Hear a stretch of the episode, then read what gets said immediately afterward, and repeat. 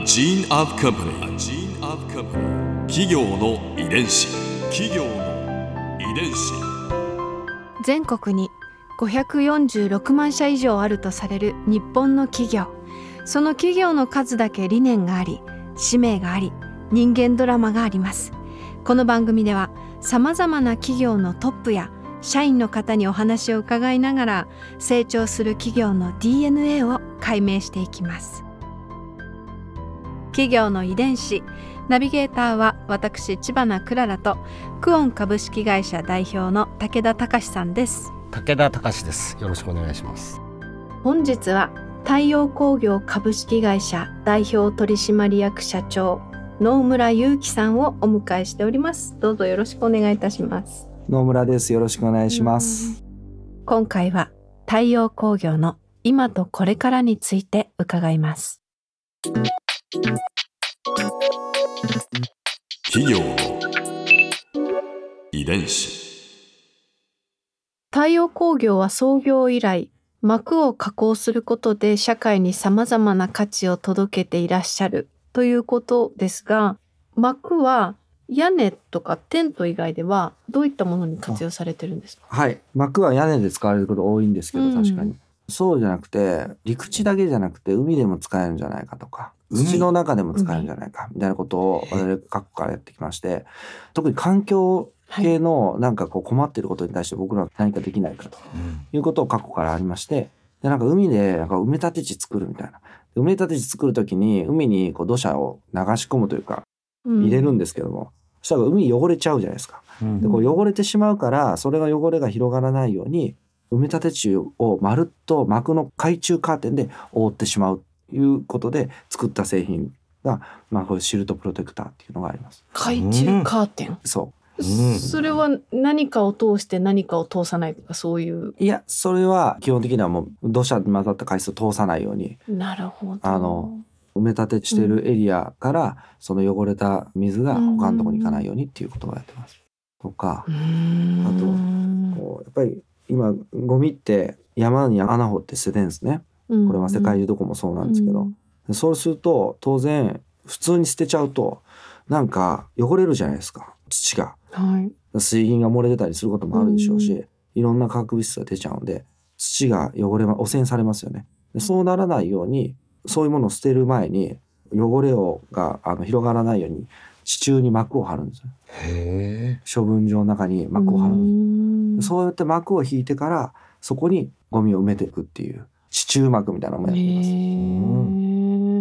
地球に優しいですね。まあ、まあ、そういったやっぱぱ環境に対してうん。大気汚染とか海洋汚染とか、うんうんうんあの土壌汚染とかそういうものをどうやって膜で何ができるかっていうことを、まあ、過去からやってきたっていうところはがありました。うんはいうん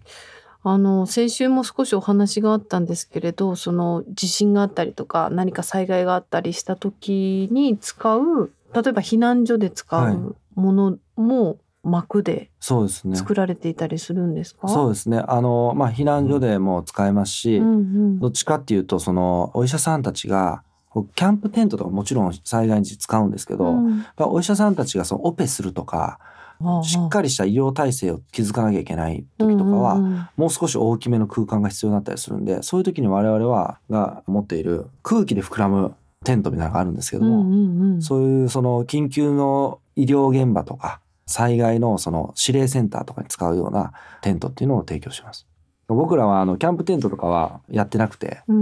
んそこに風が吹こうが何が起ころうがしっかり立っとかなきゃいけないみたいな時に必要なテントをやってます。企業の遺伝子。今後はどんなことをやっていきたいと考えてらっしゃいますか？あの地球温暖化の問題があるんで二酸化炭素とか温室効果ガスって問題になってると思うんですけども、まあ、僕らのテントの中にはこの温室効果ガスみたいなのをの中にある有害物質をまあ分解するような膜も出てきています。空気がきれいになるそうです。そういったものを今後は広げていって、ぱこの地球の環境問題に対して対応していくっていうのが僕らの使命だというふうには思ってます。他には何か考えてらっしゃることありますか？そうですね。あとはそのやっぱり我々海外は全ての大陸に幕を花を咲かせに行ってるわけですけども、すごい。ごい。あの南極でも幕を立てたわけじゃないんですけど、南極でも幕の実験をしたりとかもしてるんですけども、今後環境問題とかを考えていった時に、当然宇宙の問題が出てきてて、まあ、え今宇宙のゴミみたいなスペースデブリっていうのがあのはい。問題になってて、ええいろんな昔打ち上げた衛星とかがなんかそこら辺に散らばっちゃって、うん。まあそれが邪魔になってなんか宇宙で活動しようと思ってたら昔のゴミが邪魔になってできませんみたいなのが起きてるんで、こういったあのデブリをこう減らしていくことが大事になってきてます。で、まあそこで膜で何かできないかみたいなことを議論してて、うんまあ例えば宇宙空間で膜を広げることによって、まあデブリを少しでもこう減らせるようなことのを考えていこうというふうに思ってます。あとはあの宇宙空間って少しの空気ってすごい膨らむんですよ。あ飛行機乗ったらポテトチップスがパンパンになってるみたいな。あなるほどねあ、はい。で、あれと一緒で、宇宙空間だけどもっとこう、膨らみやすいんですよ。うんなので、宇宙空間で大きな空間作ろうと思った時に、地上でちっちゃく畳んだ膜を宇宙に持ってって、そこで少しの空気を入れて広げると大きな空間ができるんです。でも、まあ膜でできた空間なので、うん例えばその人間がそこで生活するみたいなのは難しいかもしれないんですけど、植物を育てるとか、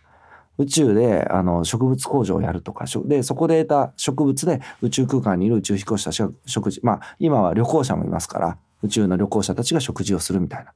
宇宙で採れた野菜で宇宙でで食事するみたいな。とかもできると思います。スケールがう。ん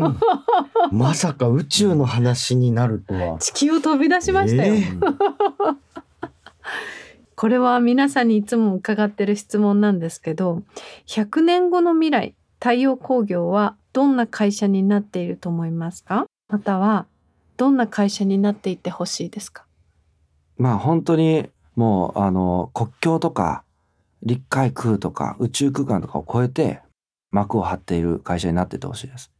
やっぱり幕っていうものが中心にあって幕をやっててほしいですけど、まあそれだけじゃなくて僕らは幕を超えていくっていうことが使命なので、幕じゃない仕事をたくさんしてる。イベントの仕事してるんですとか、あイベントの運営の仕事してたから運営だけ切り取って施設の仕事してるんですとか、まあ、そういう本当、え、なんでテント屋さんがこんな仕事してんのってみんなで言われるような、そんな会社になっててほしいというふうに思ってます。まあ、あとは、やっぱりこれから僕らの子供たちも大きくなってきた時に、もう海が海洋プラスチックとかで魚が食べれなくなるとか、もうゴミがどんどんどんどん出てきて、あの山に捨てるとかなくなっていくとか、そういう問題があるので、僕はやっぱりそういったその人類が困っているこの人類の問題であるこの環境問題に対してもう膜を切り札にしていくっていうのが僕らの使命だというふうに思ってます。膜はねはい。柔らかくはい、包んでくれますからねそうです。このガチガチの世界を柔らかくする力を持っているというふうに思ってます。うんここで Clara's viewpoint 今回印象に残ったのはもうこれです宇宙に膜を。すごい思いませんか？戦後の焼け野原からスタートしてで世界にも出たでしょ？トップシェアを誇っています。そして次は宇宙ですよ。地球を飛び出しちゃう太陽工業さん。でもこうお話をこうね4週にわたって聞いていてテントじゃなくて幕って言うんだっていうその言葉の意味がすごく分かったような気がします。膜ってこう素材としてすごく可能性があるし建材としてもそうだしそれから今後のね SDGs というその側面に絡めて見た時もなんかもっと技術革新が起こればものすごい新しいものに化けていくものなんだなと思っていろんな技術をそこに詰め込むことができるいやー宇宙にね幕の花が咲く日が来るんでしょうね。楽しみにしていたいと思います。企業の遺伝子。